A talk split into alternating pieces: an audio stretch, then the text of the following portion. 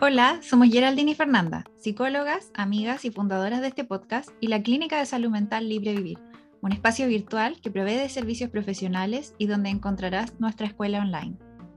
Vivir lo que es es un podcast para ti si andas buscando conocer sobre tus emociones, espiritualidad, tu relación con la alimentación y el cuerpo, desarrollo personal, relaciones interpersonales y cómo alcanzar una salud más holística. Nuestro objetivo es empoderarte en la búsqueda de tu bienestar y derribar el estigma que existe en relación a la importancia de la salud mental y la terapia. Te acompañamos semana a semana conversando respecto de estos temas mencionados, pero además en compañía de invitadas e invitados especialistas en sus disciplinas que te compartirán su sabiduría, experiencias y recomendaciones. Entonces, ¿te animas a vivir lo que es?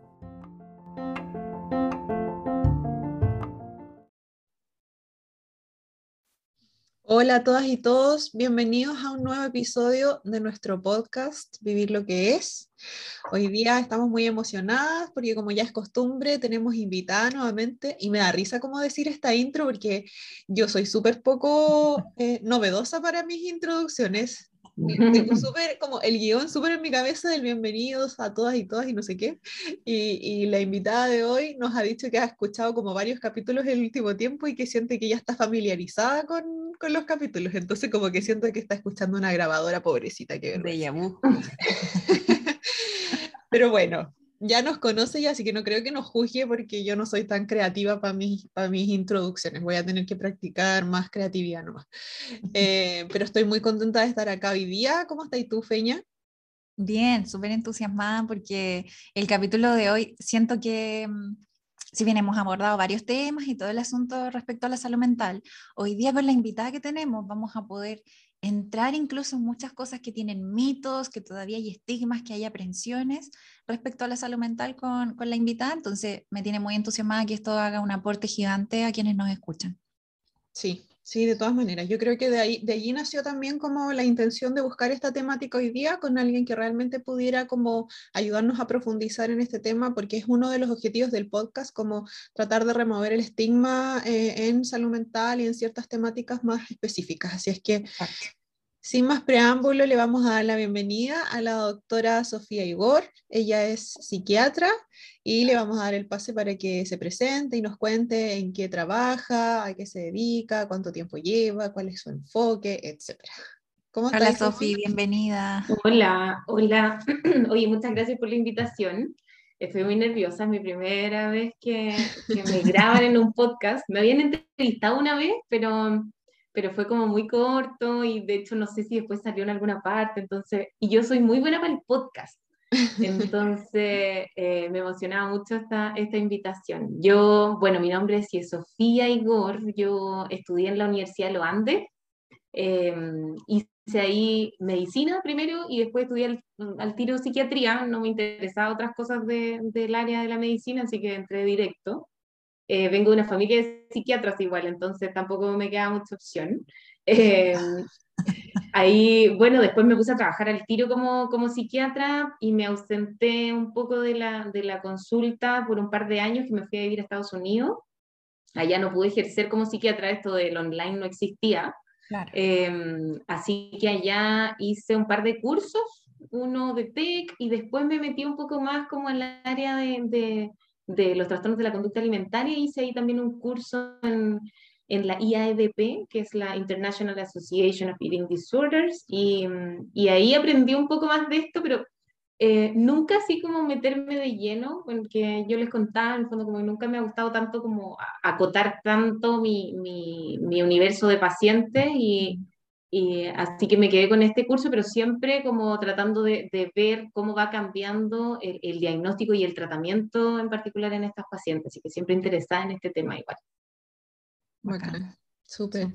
Y yo creo que de todas maneras con ese curso eh, de, de, la, que hiciste en Estados Unidos ya igual ganaste una visión como más completa completa quizás de lo, que, de lo común que se podría estudiar a lo mejor en otros lugares, porque en, en, Estados Unidos van bien avanzados en el tema, sobre todo con una mirada como más inclusiva, ¿cierto? Como más peso neutral y todo, así que que esté ya el, el interés por, por, eso y que hayas tenido como un acercamiento desde allí, igual súper, por eso te quisimos invitar también hoy día.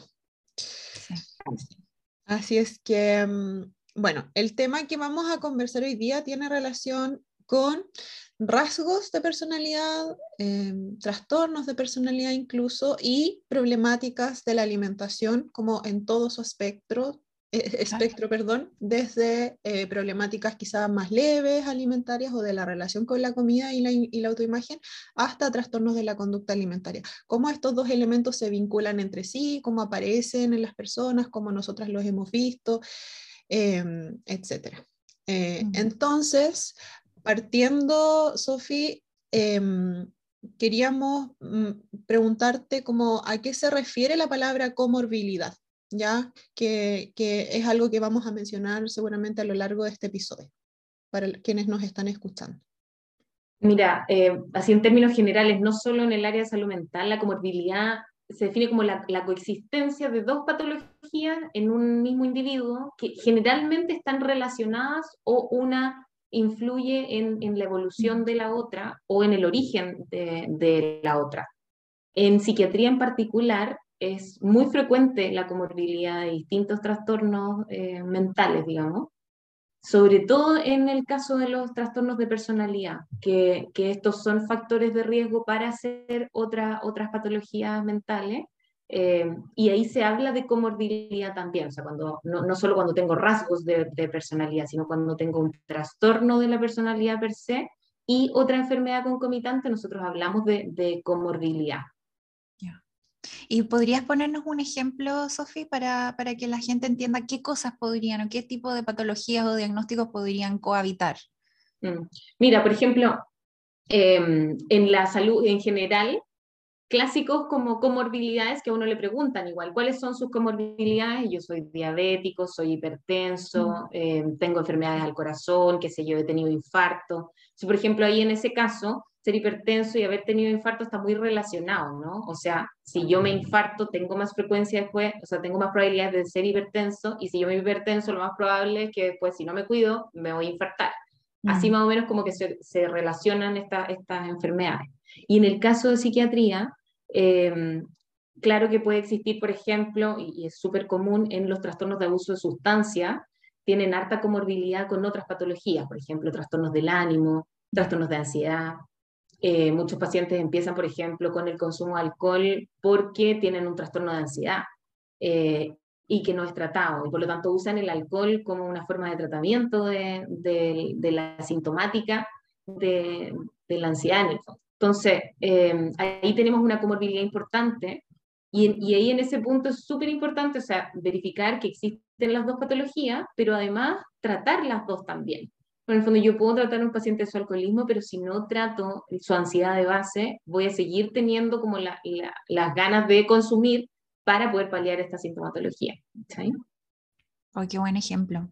Qué buen ejemplo, porque a veces estos, estos diagnósticos que pueden estar cohabitando y si el profesional o la persona se ve como que es, es, es una sola cosa nada más, que no hay nada más en el mismo, como cohabitando al mismo tiempo, por un lado puede recibir tratamiento errado, pero también la persona puede sentirse así como, yo estoy mal, ¿cachai? Como mm. esto de, yo enteramente estoy mal, no sé, tendría que prácticamente nacer de nuevo para poder no estar padeciendo esta, esto que estoy viviendo, cuando en realidad es como el abordaje o la visibilidad de los síntomas no, no se está abordando como con la especificidad que se necesita para poder sentirse o recobrar salud.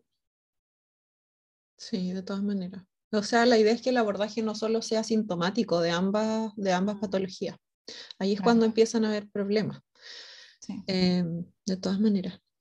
Eh, Sofi, y cuando nos referimos a problemas alimentarios propiamente tal, eh, ya sea un, un, TCA como tal o una problemática de la alimentación, esto se puede, en tu, en tu experiencia, se puede presentar de manera así como pura, sin algún tipo de comorbilidad o de otra sintomatología o de otro trastorno, entre comillas, eh, o generalmente viene acompañado de otras cosas, dirías tú. Mira, eh, primero eh, es importante igual como clarificar, en, eh, yo creo igual ya lo han hecho antes porque han hablado mucho de trastornos de la conducta alimentaria, he escuchado los podcasts, pero igual, o sea, repetirlo y recordarle igual a, su, a sus podcasts escuchas, que el, el TCA es un trastorno que, que tiene como característica em, primordial esta excesiva preocupación ¿no? por el peso y la figura, y, y se caracteriza por, por esta, este primordial rechazo a mantener un, un, un, un peso normal o una figura eh, con el temor intenso a aumentar de, del peso o a cambiar mi, mi, figura por cómo me alimento o cómo me ejercito, etc. Eh, más que estas definiciones así como de tanto de IMC, qué sé yo, que al menos yo no estoy tan de acuerdo. Ahora, eh, es importante destacar que, claro, efectivamente hay hay mucha comorbilidad en los trastornos de la conducta alimentaria. Hay algunos que son puros, efectivamente, o sea, no tienen otras patologías y eso en general se da más en pacientes que, que, que son más restrictivas, las pacientes que tienen una anorexia nerviosa, más del libro, ¿no? Como que no, no tienen historia de purga y parten con esta restricción alimentaria en una edad en la que parten en general las pacientes que tienen anorexia nerviosa que son más bien chicas, a veces 13 años, 14 años. Estas son en general como pacientes que uno pudiera decir con un diagnóstico más limpio, más, más puro, sin otras, otras comorbilidades. Eh, pero en las pacientes que tienen más eh, historia como purgativa, eh, o en el caso, por ejemplo, del trastorno por atracón, en general tienen más comorbilidad tanto como de trastornos de la personalidad, pero tampoco otro, otro, o sea, también otros trastornos, como los trastornos de ansiedad, en, en pacientes TCA están presentes en un 70%, por ejemplo. Trastornos del ánimo están en un 40%, abuso de sustancia igual, alrededor del 20%, y los trastornos de la personalidad se ha descrito que están presentes sobre todo en pacientes más como del área más purgativa, bulímica, el 80% tendrían trastornos de la personalidad, que, que, son más frecuentemente los de histriónico y, y borderline. Eh, pero ahí igual es importante como que mm, no sabemos qué parte primero, ¿no? O sea, si es que los pacientes venían, en general los trastornos de la personalidad, claro que vienen antes, porque desde el desarrollo de la personalidad aparecen ciertos rasgos, pero eh, en el caso, por ejemplo, de trastornos de ansiedad o trastornos del ánimo, puede ser que partan después de, del trastorno de la conducta alimentaria y que yo reciba al paciente cuando tiene estas dos cosas, eh, porque me demoré en, en, o diagnosticarlo o el paciente demoró en consultar y después aparece, por ejemplo, este trastorno del ánimo. Eh, también se pueden deprimir por la misma falta de ingesta. O sea, como que no tengo combustible suficiente para hacer serotonina, en el fondo. Eso, eso suele pasar. Los pacientes no se lo imaginan, pero pasa. Lo mismo con los trastornos de ansiedad, empiezan a hacer crisis de pánico, por ejemplo. Tienen insomnio importante las pacientes con trastorno de conducta alimentaria. Eh, a veces eso nos puede decir que o llegamos tarde, eh, y ahí es un tema, porque en el fondo pasa mucho que pacientes que tienen trastornos de la conducta alimentaria no consultan, primero porque algunos no se quieren sanar, otros porque no identifican el problema, y otros porque han, han ido al, doctor, por ejemplo, el médico general, pero porque tienen un peso normal, no les parece que esto es una problemática. Recordemos que solamente el 6% de los pacientes que tienen un trastorno de la conducta alimentaria tienen bajo peso. Entonces, si es que nos estamos quedando con ese seco, estamos diagnosticando muy poco. eh, y en general es como lo que ve el médico que no tiene la expertise también. Claro. Eh, y ahí, por ejemplo, gente de, de, cuerpos grandes, la mitad de esto eh, tiene, o sea, tienen un 50% menos de probabilidad de ser diagnosticados. O sea, por, solamente por lo que yo veo, al paciente no le he preguntado nada, lo que veo ya tiene al tiro la mitad menos de probabilidad de, de tener un diagnóstico certero. Mm. Sí, y siento que incluso lo que, lo que mencionabas hace un rato, esto de, de qué es lo que pasa cuando hay desregulaciones alimentarias, eh, como los síntomas que empiezan a aparecer, pueden empezar a aparecer incluso en, eh, eh, en personas con diagnósticos, entre comillas, puros. Quizás alguien que, claro, inició con, entre comillas, una anorexia pura, va a durar un tiempo así, pero eh, al cabo de un rato, o sea, se va a empezar a presentar la anedonia, ¿cachai? El aislamiento social te va a llevar a que ya muchas cosas no te van a generar placer, eh, no sé, lo más probable es que va a empezar a aparecer quizás aplanamiento afectivo, van a empezar a aparecer ciertos síntomas que van a ser concordantes también con otro tipo de diagnósticos y que eso es lo que complejiza también el cuadro y lo alimenta, porque piensa sí. que si empieza a aparecer, por ejemplo, un episodio depresivo, o, eh, el episodio depresivo en general como que igual inmoviliza mucho a las personas y esta, esta, mm, esto de, entre comillas, como no querer recuperarse porque hay mucho miedo a lo que implica la recuperación, sobre todo para las pacientes restrictivas, este miedo a tener que hacer cosas como comer más o cambiar la corporalidad, o sea, aumenta en un 100% porque más encima digo, pucha, y mira todo el esfuerzo que tengo que hacer y no tengo ganas, no tengo ánimo. Con suerte estoy acá como en mi metro cuadrado, muchas veces también producto del, trastorno alimentario, tengo que poner en pausas varias cosas porque a veces el, el estado de salud está tan deteriorado que efectivamente no puedo como continuar con el ritmo de vida que tenía. Y eso claro, es como una medida que hay que tomar como por la salud física de la persona, pero que lamentablemente igual termina como dando coletazos hacia cómo la persona se integra con otras personas, qué tanto interactúa con otras personas, qué tanta serotonina produce en términos de las experiencias que tiene, si está teniendo muy poquitas experiencias, ¿cachai? Se está estimulando muy poco, como obviamente también el estado anímico va a bajar, quizás se va a generar una sensación de ansiedad también en algunos casos. Entonces poner harto ojo como a quienes nos están escuchando. Por eso que nosotras somos tan enfáticas también en la prevención. Ojalá nunca tener que llegar a esto cuando ya se llega, como decía la Sofi. Em, ojalá que podamos nosotros como profesionales hacer un buen trabajo, pero pongan ojo como a todo lo que puede llegar a configurarse en algún minuto. Mm, sí, y de hecho, esta pregunta que le hacíamos a la Sofi, que nos entregó tan valiosa información allí, eh, es súper importante, súper relevante comentar que esta, esta, este abordaje que estamos haciendo no solo con esta pregunta, sino en el capítulo de hoy, no se trata de andar sobrepatologizando, es como, empieza a buscar qué tipo de síntomas tenéis de acá, tenéis de este otro lado. No es esa la intención, sino que necesitamos ver que la salud o que algún proceso que estemos cursando de enfermedad requiere ser muy bien visto, con todas las aristas que esto implica para que recibas el tratamiento idóneo y recuperes tu salud después posteriormente. ¿No? Y aquí también el sentido también es de empoderarte a ti, a, a quienes nos están escuchando, ¿verdad? También eres el 50% o más de esta relación, ¿cierto?, entre profesional y paciente.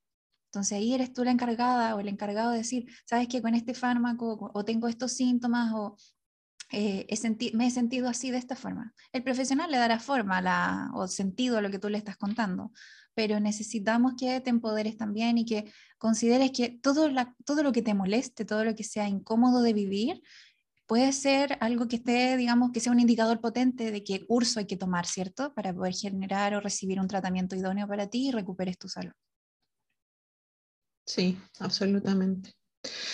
Oye, eh, Sofía, y hablando como del tema que nos convocó hoy día o que, nos llevó como a, querer reunirnos, em, ¿con qué rasgos de personalidad o trastornos de personalidad dirías tú que es más prevalente, em, son más prevalentes las, problemáticas de alimentación? Ya mencionaste algunos hace un rato, pero sí. experiencia como qué, qué es lo que ves más. Sí, de repente, bueno, yo creo que para la gente que no se dedica a esto, decir como eh, trastorno de personalidad histriónico o limítrofe quedan como igual, ¿no? de repente es mejor hablar como más de, de las características que tienen eh, estos tipos de, de, personalidad. Ahora, primero como eh, en la definición de personalidad, ¿no? Eh, está como este, se dice que es este, este patrón eh, eh, enraizado en el sentido de que está muy, muy dentro de mí y yo no, no, no lo cambio, es bien rígido, eh, de, mi modo de pensar, de sentir, de comportarme, en mi estilo de vida que se relaciona como con el individuo, pero también con su cultura. y el, la personalidad normal o el trastorno de la personalidad sería este tipo de patrón, pero que es rígido, que es repetitivo, que no es adaptativo a, las situaciones que a mí me toca vivir. Eso es como en grandes rasgos un trastorno de la personalidad. Y me gusta mucho una definición que, hace un autor que dice, y, que es fácil de acordar, si puede servir como para la gente en general, eh, que es quien por sus características eh, y por su comportamiento y forma de sentir sufre o hace sufrir. Es súper como, es bien simple, pero que súper claro en el fondo. O sea, yo me doy cuenta que en la forma en la que yo reacciono hago que mi familia, mi pareja, mis hijos sufran, por ejemplo. O yo también me doy rabia por por qué soy así, por qué siento de esta forma, por qué me comporté así con tal o cual persona. eso hace como, como más cercano este, este diagnóstico, ¿no? Ahora, en relación ahora sí a, a, los DCA, primero son súper importantes todos los rasgos de personalidad porque hablan también como de, de, del origen, de la evolución y también del pronóstico de la enfermedad, de, de los trastornos de la conducta alimentaria, digo, porque, porque en el fondo es mi forma de ser, cómo yo me voy a tomar este nuevo problema al que me estoy enfrentando. Em, entonces tienen que entenderse de esa forma también. Lo otro es que los trastornos de la conducta alimentaria parten desde que, desde que el paciente es muy chico, desde, desde que está desarrollando su personalidad también. Entonces, en la medida en que yo voy desarrollando mi personalidad, voy teniendo esta visión del cuerpo y esta visión de la alimentación en conjunto. Entonces, están súper influidos uno, uno, y el otro. Ahora, eh, en general a mí me gusta separar un poco eh, eh, los tipos de trastornos de la conducta alimentaria y eh, qué rasgos de personalidad tienen, porque pueden llegar a ser pacientes muy distintos unos de otros, sobre todo si es que los separo más bien como, como desde lo, lo purgativo y lo restrictivo. Em, en general, por ejemplo, en las pacientes que, son más purgativas, en el caso de la bulimia, o en pacientes que no, no hacen purgas, pero sí tienen, por ejemplo, atracones, eh, que tienen mucha más impulsividad. ¿no? Como es que el que come no porque tiene hambre, porque tiene, tiene la sensación de, de, no, de que no pueden controlarse en la ingesta. Em, la baja tolerancia a la frustración también es típica en estos pacientes, una baja autoestima, que a veces está al inicio de la enfermedad o se va generando después. Una conducta impredecible, son pacientes que a veces yo no, no logro cachar qué van a hacer ese, ese día, por ejemplo, después de que yo termine la consulta, cómo, cómo se van a tomar lo que le dije o no hartas quejas somáticas, harta ansiedad en este tipo de pacientes. Em, y hay que destacar que, que, muchas veces las pacientes bulímicas, em, en, este, en este rasgo como muy ansioso de su personalidad, usan la purga y usan el atracón y la purga muchas veces para regular la ansiedad, no siempre porque tengan como deseos de, comer y después tengan temor a haber engordado, sino que es otro, otro síntoma más de su ansiedad, porque el mismo vómito, como el, el, ejercicio de hacer esto, eh, muchas veces disminuye la, la sensación de ansiedad. Eh, este nerviosismo, ¿no? Entonces a veces uno ve y no son pacientes que quizás como que tengan tanto, tanto tema como en no engordar, pero se sienten mucho mejor después de haber hecho la purga. O sea, eh, ahí es, es importante. Ahora, rasgos muy distintos están en el, en el lado más de la, de la anorexia o pacientes restrictivas. Eh, ahí en, en, ese caso son pacientes que son más bien rígidas, tienen esta necesidad de control excesivo, eh, bien, bien obsesiva, tímida, dependientes también, muy, muy perfeccionistas, son la primera del curso, eh, tienen esta, este deseo de complacer al resto, de, de ser la niñita perfecta de papá y de mamá, y de mis amigos también, de no perderlo. Eh, sí. pero, pero también después por la misma enfermedad pueden tener como esta tendencia a la evitación social también, porque pues, eso en general puede estar o antes de la enfermedad o, o, que se desarrolle después también, pero después empieza a ser parte de su, de su personalidad también. Sí, y yo siento que escuchándote, siento que igual, por ejemplo, en, como decías hace un rato, en esto de, de, de, los trastornos alimentarios como más desregulados alimentariamente, en términos de que se presenta la, la, la compulsión alimentaria o la purga, eh, en mi experiencia me pasa que veo harto la incomodidad emocional asociada a la inestabilidad emocional, ¿cachai? Como tanta sí. fluctuación emocional que efectivamente eh, no te, siento que no tengo herramientas ni logro identificar lo que me está pasando quizás porque no tuve referentes en mi crianza también, que, que, de los que yo pudiera como moldearme y pudiera decir como, ya, e, esto se hace, ¿cachai? Cuando estoy así, y se empieza a moldear esta personalidad también como así de inestable. Eh, quizás no tuve contención, en realidad se puede relacionar con varias vivencias a lo largo de, mi vida que empiezan a generar esta personalidad más inestable emocionalmente. Eh, pero también eh, es importante que, que, que, quienes nos están escuchando hoy día entiendan de que, como, como decía la Sofía, muchas veces la purga o la sobrealimentación puede estar funcionando como un mecanismo regulatorio para algo que es muy incómodo, que la, la, la, la, inestabilidad emocional se puede percibir como muy incómoda y muchas personas lo identifican como exclusivamente ansiedad cuando no necesariamente puede que solo sea ansiedad, ¿cachai? Puede ser otras cosas también.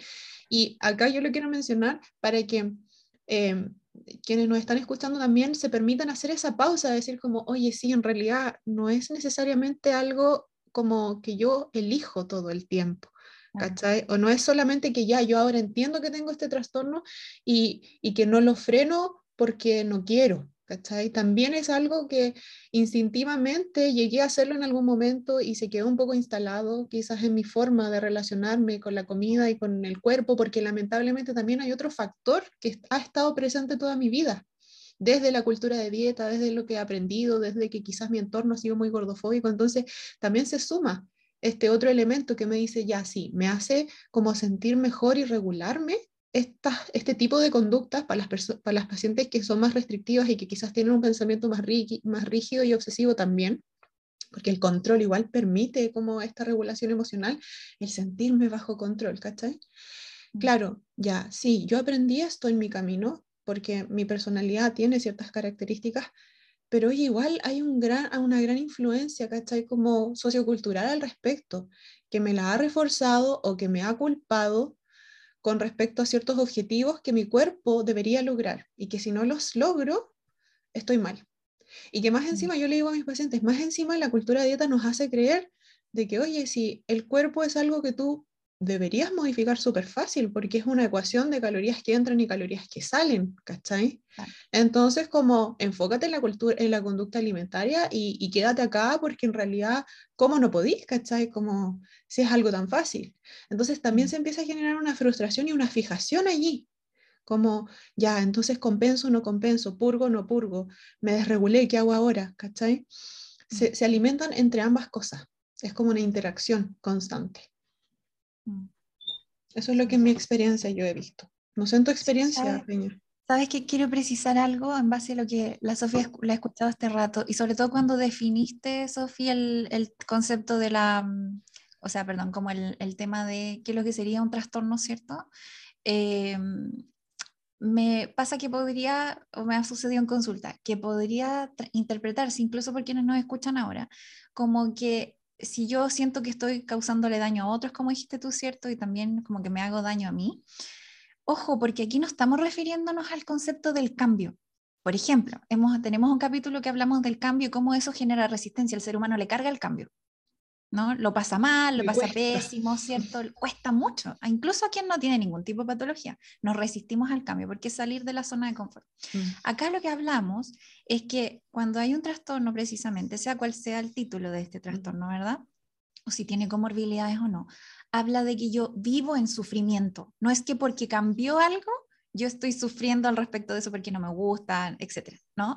No tiene que ver con algo tan acotado como por X situación, sino que tiene que ver con una sensación generalizada de que yo, eh, o una percepción generalizada de que te das cuenta que le haces daño a los demás por cómo actúas, o que tienes consecuencias súper heavy, súper pesadas, súper difíciles por ciertas situaciones que vives, pero también que tú vives en mucho dolor o mucha disconformidad, mucha incomodidad que eso es más allá de que haya cambiado X situación en tu entorno que te hizo moverte y hacer algún cambio.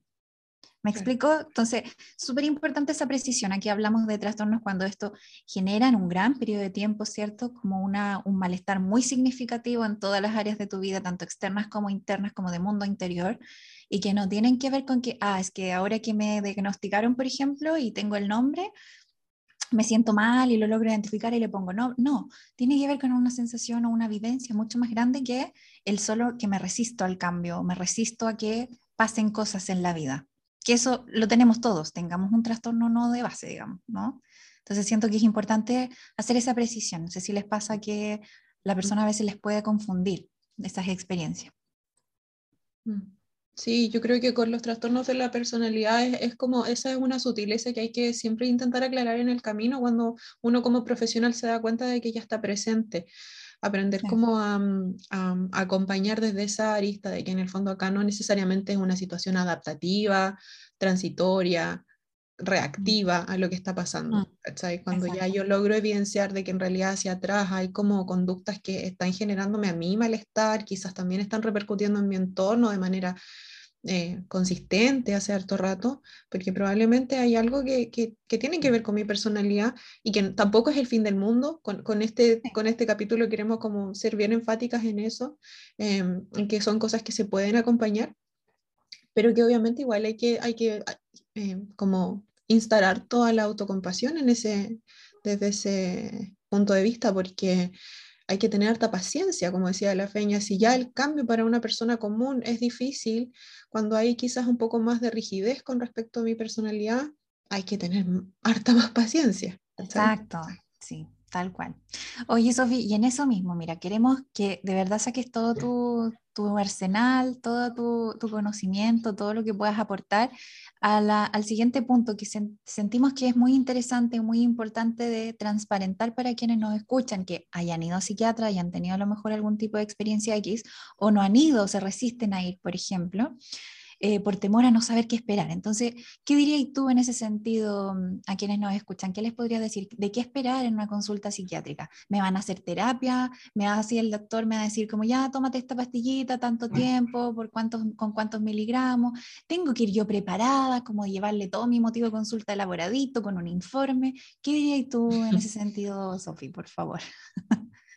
Eh, mira, bueno, yo, pienso que todos, todos tienen igual estilos distintos de trabajar eh, y en la, en la psiquiatría hay, hay como mucha variedad también. Hay algunos que son muy cercanos, se han formado incluso en psicoterapia y les gusta, además de usar fármacos, hacerle psicoterapia a los pacientes en su consulta. Em, otros no, y otros te van a preguntar el nombre y por qué viene sin conocer antecedentes, la historia, qué sé yo, has consultado antes en psiquiatría o no, por ejemplo, eh, y les gusta hacer así como el corte transversal nomás y preguntar ya por qué, por qué viene y rapidito porque nos quedan 20 minutos. Entonces yo creo que hay muchas formas de, eh, y como muchos muchos tipos de consulta psiquiátrica igual. Lo otro, igual hay que, hay que ahí hacerle justicia a los psiquiatras que también depende del paciente, porque si yo tengo un paciente psicótico, no es lo mismo que si yo tengo un paciente que viene por un trastorno del ánimo, por ejemplo. Entonces yo al paciente psicótico no le puedo empezar a preguntar cómo era la relación con sus padres, porque está en Marte en el fondo. Ahora sí, sí, entonces yo tengo, yo parto haciendo la consulta desde el momento en que el paciente cruza la puerta. Eh, incluso quizás antes, o sea, si es que, si es que su, alguno de sus familiares se comunicó conmigo y me dijo, oye, necesito llevarte a tal persona, yo ya ahí ya me empiezo a hacer la historia del paciente, entonces la consulta parte desde, desde incluso antes de conocer al paciente. Mm. Em, pero ¿qué esperar por parte así como del, de, del paciente cuando llega a la consulta, yo creo que siempre es bueno ser referido a un psiquiatra en particular, si es que está con, con un terapeuta y el, y el psicólogo conoce eh, a algún psiquiatra que le pueda recomendar, siempre es mejor, es más seguro, un poco ahí que más o menos lo, prepara, ¿no?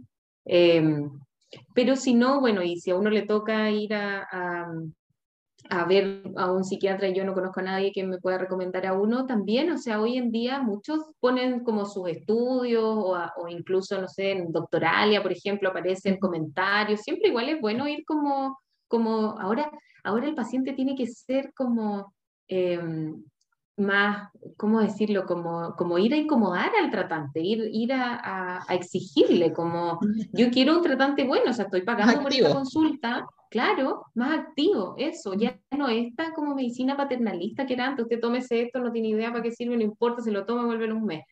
Ya, ya no está esa medicina, yo ahora busco con quién me quiero ver, veo, qué sé yo, cuánto tiempo dura mi consulta, cuánto tiempo tengo yo para contarte lo que me pasa y, y me lo tenéis que respetar, yo voy a llegar a la hora y espero que tú también me atiendas a la hora, etcétera. O sea, ahora, eh, ahora el médico tiene que, tiene que hacer eso, o sea, siempre lo debiera haber hecho, ¿no? Pero antes como que también era más, no, que el doctor, no sé qué, entonces él podía llegar tarde, pero el paciente si llegaba tarde, ahí quedó su consulta, no sé.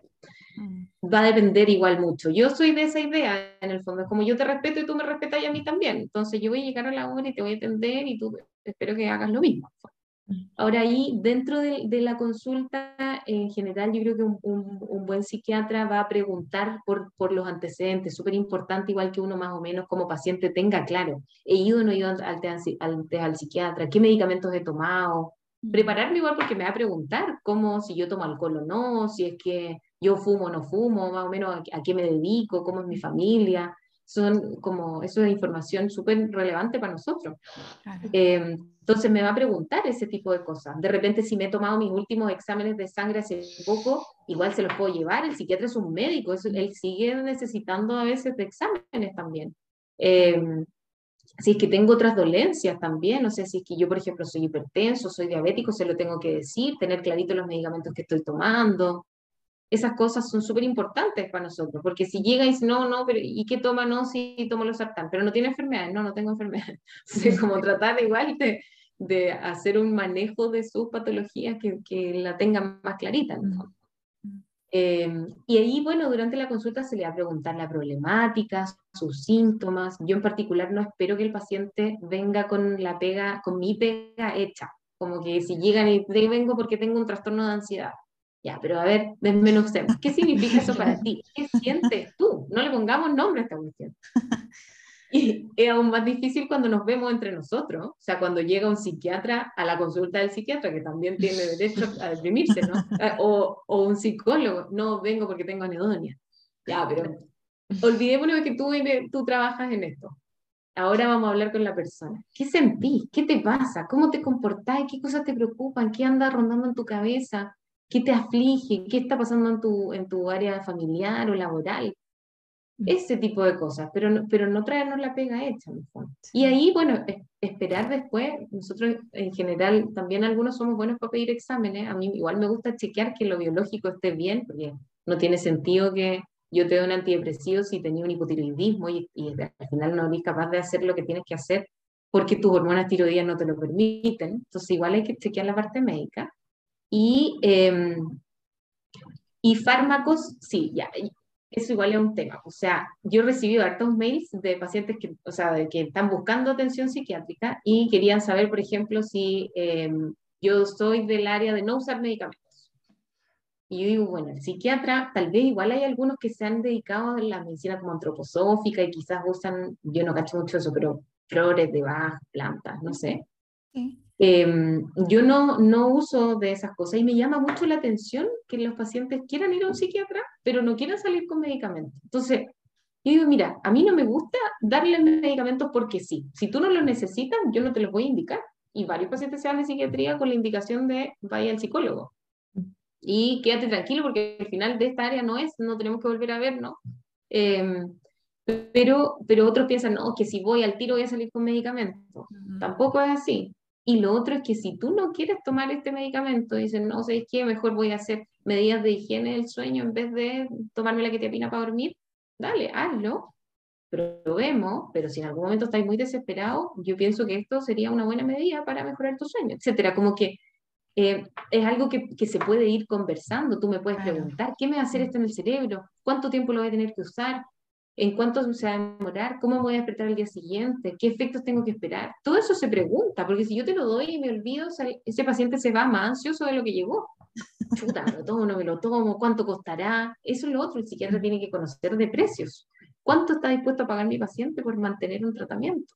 ¿Tiene las lucas o no tiene las lucas? Em, si yo le digo que lo tiene que usar seis meses para poder sostenerlo en, en el tiempo, o mejor quizás decido dejarle otro que le va a hacer bien igual, y, va a poder pagar. son, son varias, varias aristas. ¿ya? Mm. Si se les toca que tienen un, un, profesional al frente y tienen que ir al psiquiatra, moléstenlo, pregúntenle. Están en su derecho a hacer esa cuestión. Y pues, para eso es la consulta mm. psiquiátrica. La persona que no cliente del servicio. pues. Sí, Qué bacán, la Sofi, me encanta lo de construida, que Oye, me encantó esa frase que ocupaste, Sofía, esto de tienes que incomodar al profesional, ¿no? Y en el buen sentido se, se habla esto, de, de, que el profesional también tiene que, tienes que mm, pedirle las cosas que necesita, ser transparente. Me acordé como esto de que decías tú de mm, si yo tengo algún tipo de historial o de algún fármaco que ya estoy tomando por ABC motivo, igual mencionárselo al profesional de salud que estoy, eh, me acordé de que una vez yo fui al oculista o al oftalmólogo, en verdad, al oftalmólogo, porque estaba teniendo un problema al ojo y yo ocupo lentes para la distancia, pero a veces no. Entonces me dijo, ya, y, yo fui a la consulta y todo, yo he tratado siempre de ser muy empoderada con mi salud, todo el asunto, pero cuando fui con él, me dijo, ¿y trajo sus lentes? Y fue como, no.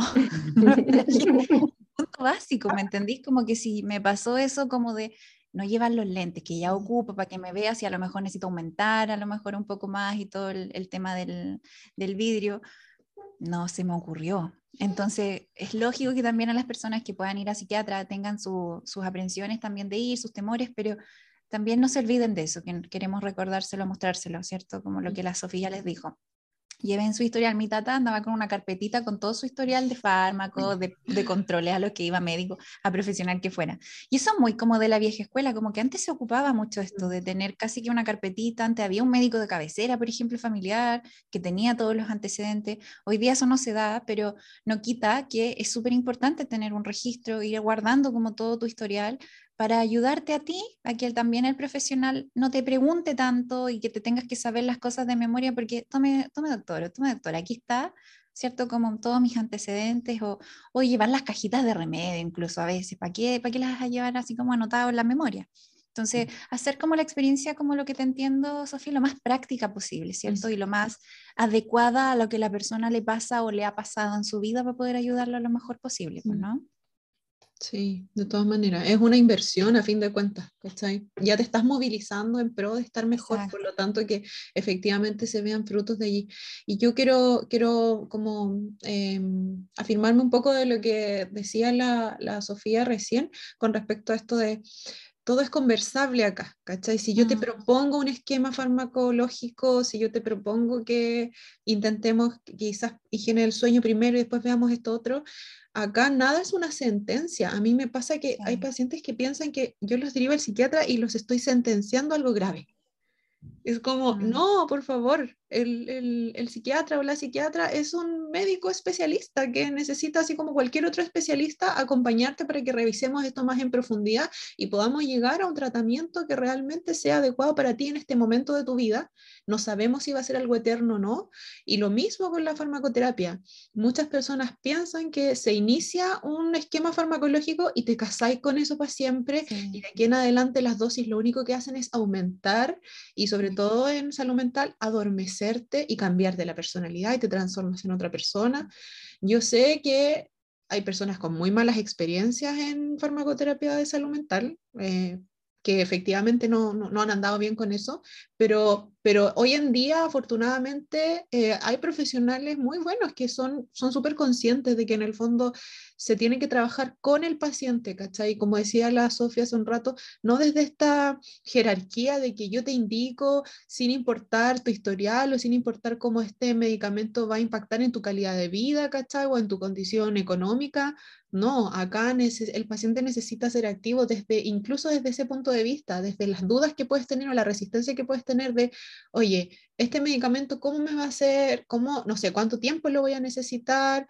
¿Cómo van a ser las dosis? ¿Cómo me voy a sentir en el día a día? ¿Cómo me voy a sentir mientras me estoy adaptando en la etapa inicial? ¿Cachai? Tener conciencia de esa adaptación al inicio igual es súper importante porque a veces hay ciertos medicamentos que generan ciertos síntomas que son normales al inicio y muchas personas al tercer día lo suspenden porque piensan que no, este medicamento es el demonio, mira lo que me hizo, no sé qué. Entonces, también siento que eso es súper importante. No por ir al psiquiatra estás como sentenciado a tener que tomar fármacos para siempre o a dejar de ser tú, entre comillas, o estás como grave necesariamente. Mm. ¿Qué opinas tú, Sofi, de eh, las personas que, por un lado, o le temen a la dependencia de los fármacos esto como decía la ayer, como, o me van a indicar fármacos, de aquí no salgo nunca más, ¿cierto?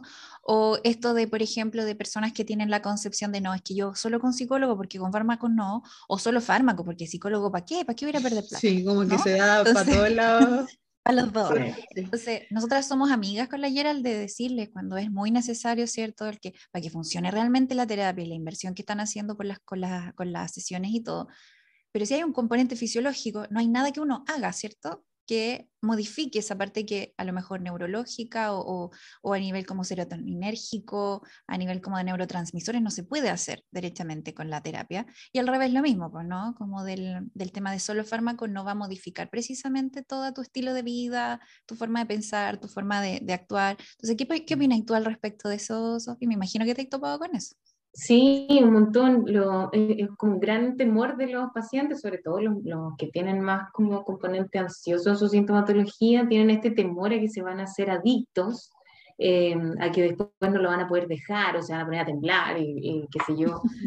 Eh, pero, pero claro, eso en el fondo es pura, pura psicoeducación en el fondo. O sea, em, es una lástima que nosotros en, los comerciales, en la radio, en la tele, no, no haya nada de esto. Así como cuándo consultar, qué son estos medicamentos, cuáles tienen riesgo de dependencia, cuáles no, etcétera. Entonces eso, el paciente llega y al tiro, no, porque yo me voy a hacer adicto, entonces.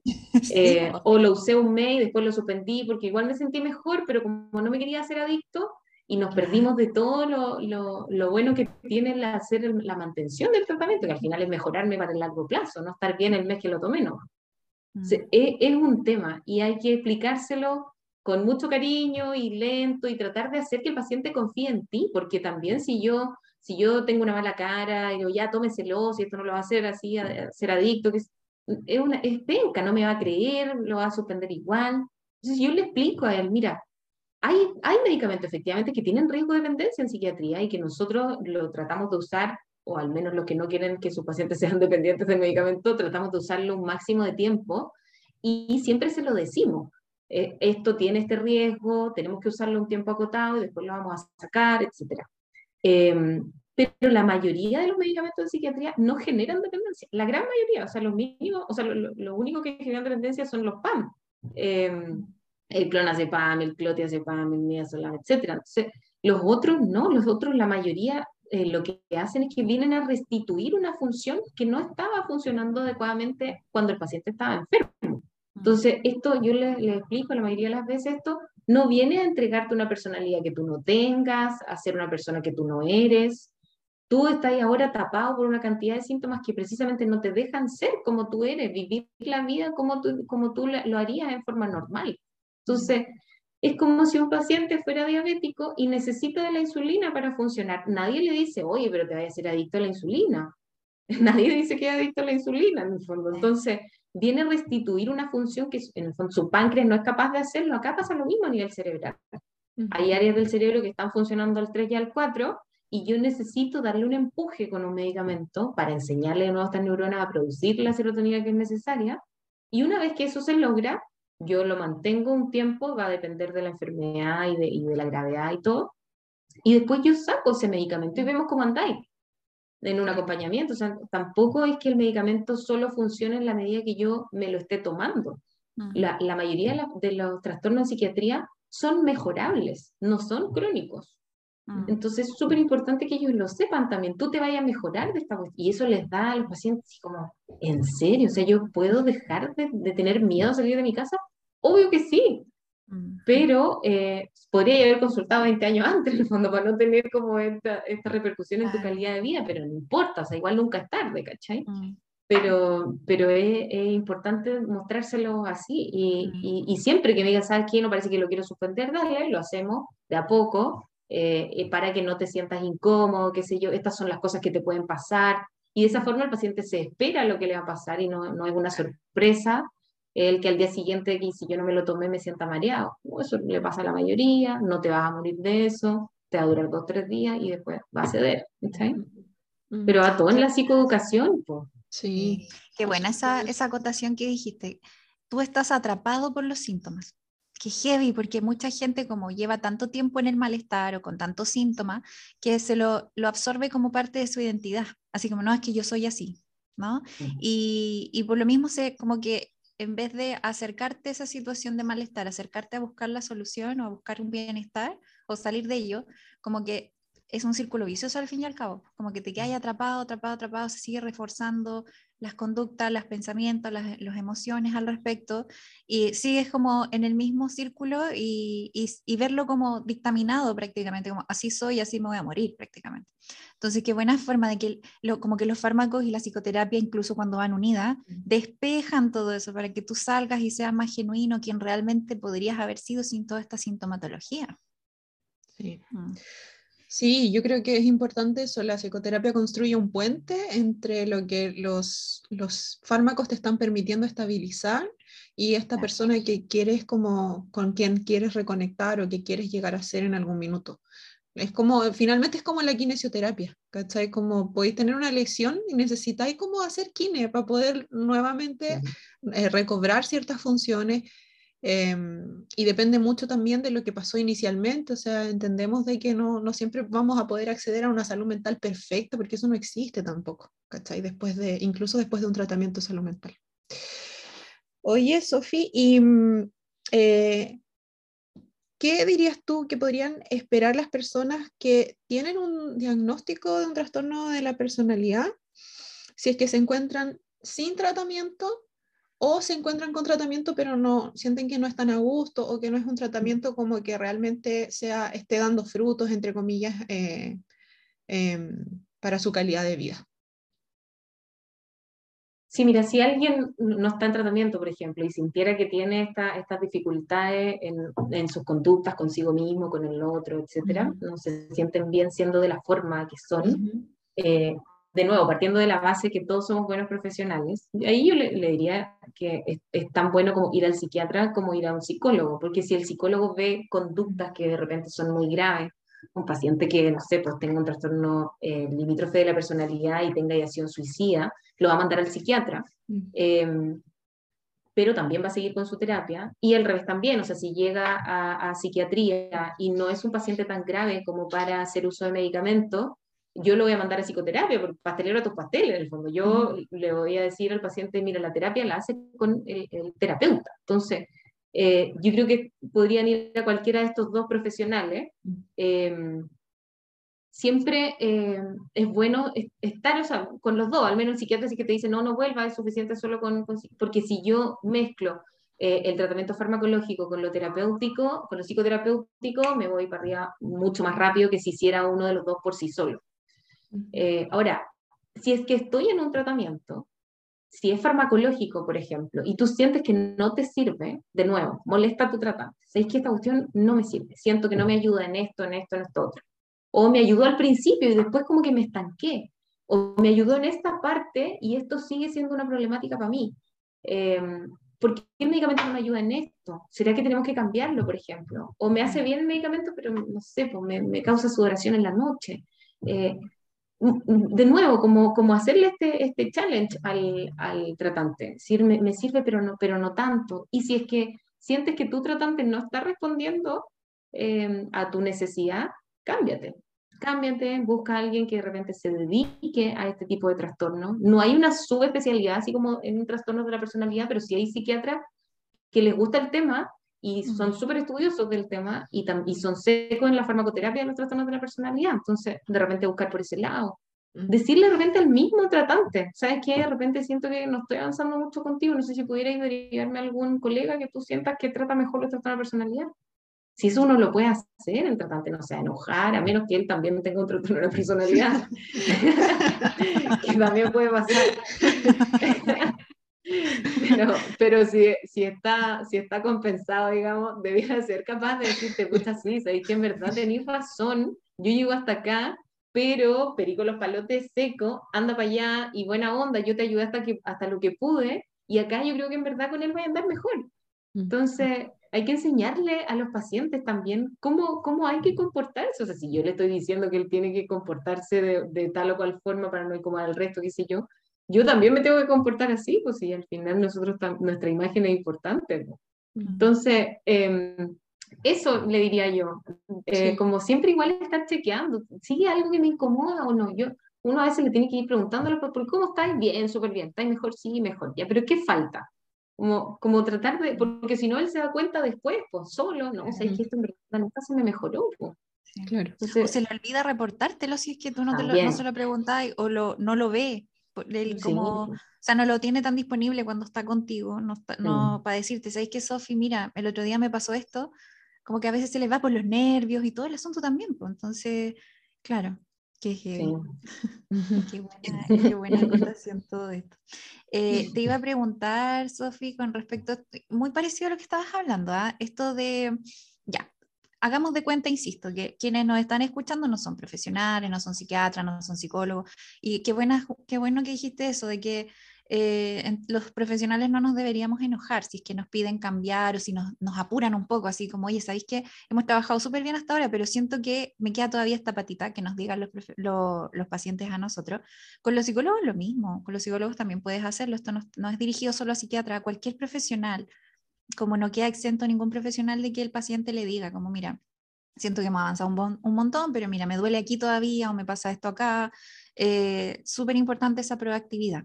Y Sofi, ¿qué dirías tú con respecto a, si ya, de las personas que nos escuchan, como te decía, no son profesionales, gente que se dedica a otras áreas y todo el asunto, que de verdad desconocen, pero sí se sienten en malestar o reconocen alguna sintomatología? ¿Por dónde inicio yo por, inicio buscando en Google y inicio como haciendo un listado de cosas que yo veo, de síntomas que tengo míos, de mi personalidad o de mi relación con alimento o cualquier cosa que me haga vivir en conflicto. ¿Por dónde puedo partir? Porque de verdad que siento que tengo a lo mejor de todo o algo muy específico, entonces por dónde parto, voy al psicólogo, voy al psiquiatra, em, no sé, ¿por dónde podría yo iniciar para poder atender esta, esta incomodidad que percibo en mí? Miro, siempre ese, ese, ese, trabajo de poner en palabras eh, lo que a mí me pasa em, es muy clarificador, tanto para el paciente, ya hacer ese ejercicio empieza a ser terapéutico. Eh, entonces, súper bueno, si, si, pudieran hacerlo, ideal. Em, y además que le hace más fácil la pega a quien sea que lo vaya a recibir, el psicólogo o el psiquiatra. Lo otro también es bueno preguntarle de repente a los que están cerca de mí. ¿Qué opinas tú de, de esto? Como de repente en este momento yo me comporté raro, ¿qué, qué pensaste tú cuando esto me pasó? ¿Me has visto distinto tal vez? Encontré que esta forma mía de, de, de, enfrentar este problema que tengo en la pega no está bien, es raro, ¿qué habrías hecho tú distinto? Chuta, sí, parece que tenéis razón, yo tiendo a hacer esta cosa varias veces.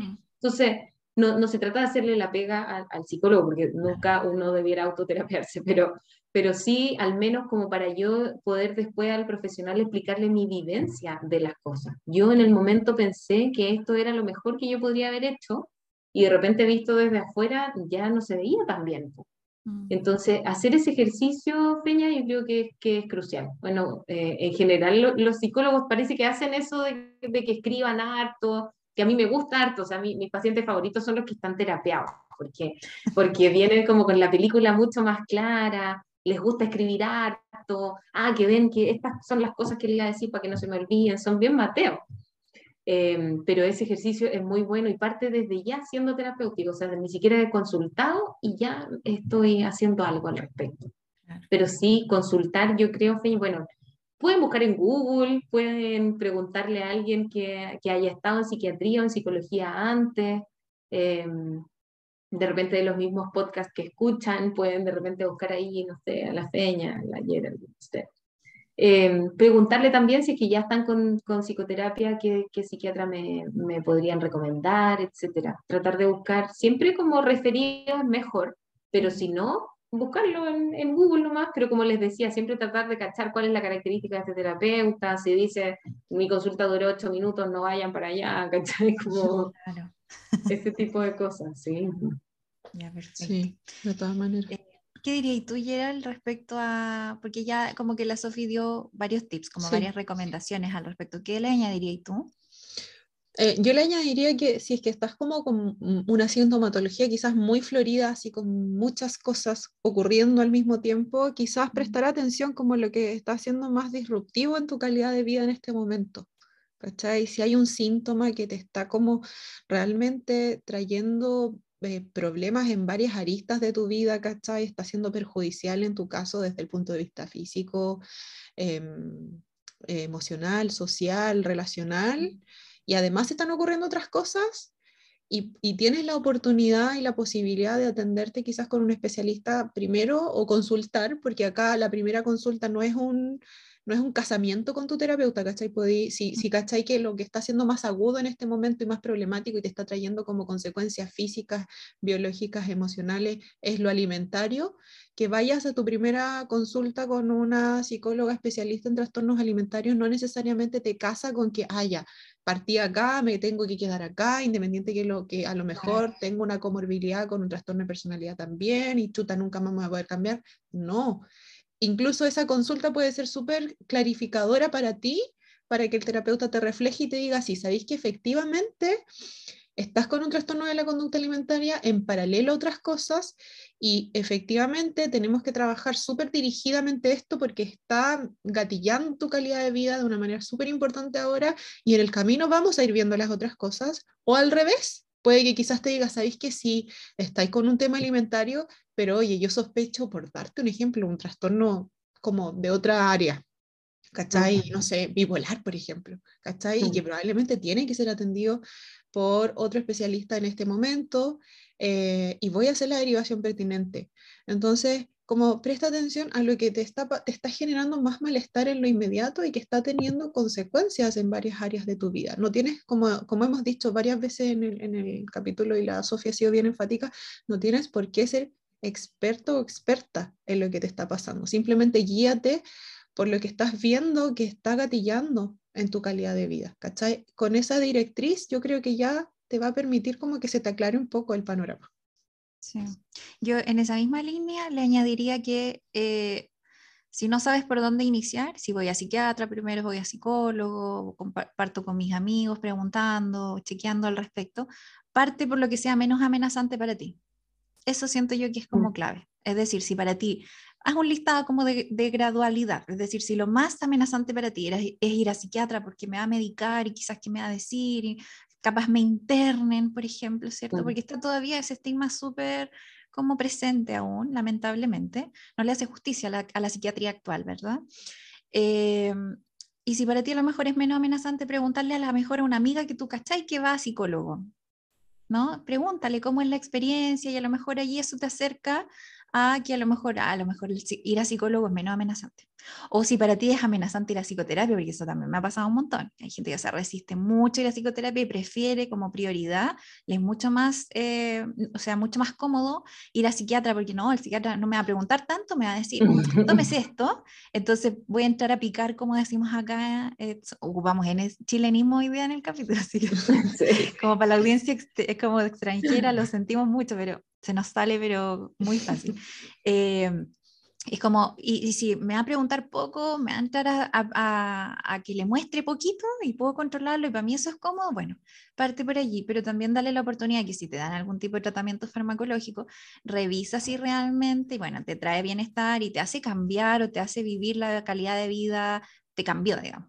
Si eso no ocurre, entonces a lo mejor curosea, eh, revisa perfiles que hoy en día está mucho más disponible, perfiles de psicólogos que se muestran mucho, eh, como de cómo atienden, cuál es su forma de trabajar y todo. Entonces, siempre ir con curiosidad, pero partir, vuelvo a insistir, partir siempre por lo que es menos amenazante para ti, porque si partes por lo más amenazante, te aseguro que te vas a alejar más que a acercar a encontrar alivio o a encontrar algún tipo de, de bienestar.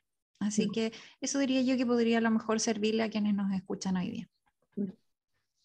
Súper. Oye, quedó, quedó potente el capítulo. Hablamos de 20.000 cosas en no sé cuánto rato ha pasado, pero, pero súper bien. ¿Cómo te sentiste, Sofi, en tu primera experiencia siendo, estando del otro lado del podcast? de oh, pasar de oyente de podcast a, locutora. Sí, feliz. No creo que me vaya a escuchar a mí misma, me da un poco de pudor, pero no, feliz de participar, me gustó mucho. Hoy fue un placer, fue un placer, de verdad que qué rico haberte escuchado, Sofi, porque nosotras nos conocemos, para la audiencia, para que entiendan más o menos, nosotras nos conocemos y compartimos harto, hacemos reuniones clínicas también, nos acompañamos bastante en cómo abordar a, algunos pacientes que tenemos en común. Eh, y la Sofi más o menos la conocemos, pero qué rico el cómo pudiste transmitir tan cercanamente, siento yo, todo lo que tiene que ver con tu área, y por sobre todo humanizar al profesional que hay detrás, ¿no? Eh, que esto, de hecho eso es uno de los objetivos grandes del podcast también, humanizar estos espacios, eh, ver que no todo es tan grave o tan terrorífico como en las películas o en la, en la televisión o por otras voces se ha contado de ciertas profesiones, por ejemplo, así que Bacán, Sofía, de verdad, muchísimas gracias por esta apertura y estas ganas de también compartir todos estos conocimientos tan desinteresadamente y tan abiertamente y sin, sin pudor alguno. así que y nos hiciste reír aparte, así que con, con un par de cosas. Así que tomarlo con humor mejor todavía.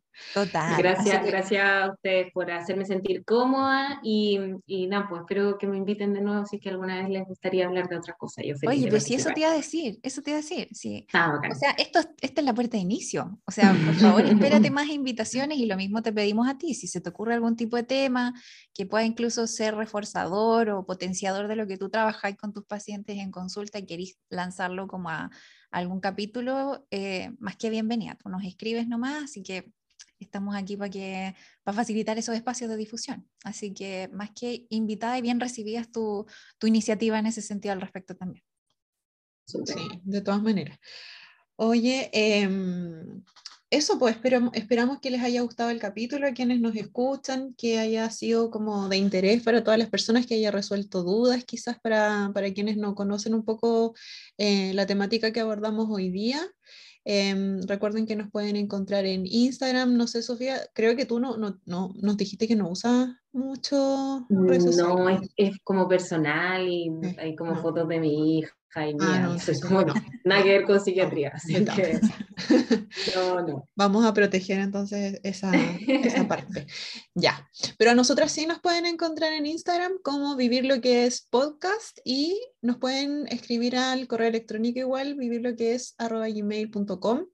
Recuerden que en Spotify pueden activar la campanita para que les lleguen las notificaciones cuando subimos capítulos nuevos y ahí van a estar siempre pendientes de nuestro contenido. Eh, y también nos pueden valorar eh, como podcast dentro de Spotify con las estrellitas que aparecen allí. ¿ya? Siempre nosotras decimos que si es su cariño nos pueden dar cinco estrellitas, es como lo ideal, pero ahí quedamos nosotras dispuestas a, la valoración que nos quieran hacer. Eso nos ayuda a tener un poco más de visibilidad eh, en Spotify, así que se los agradeceríamos un montón. Y quedé súper contenta con la grabación de hoy día, así que... Oh, sí, no. Sí, así que espero que, que, de verdad les guste y quedamos atentas a sus comentarios y retroalimentación. Que tengan una linda semana, fin de semana para nosotras, porque hoy día es viernes. Que estén súper bien, chiquillas. Nos escuchamos pronto. Igual. Chao, Sofi. Gracias a la chao, chao. Chao, chao. Que estén bien.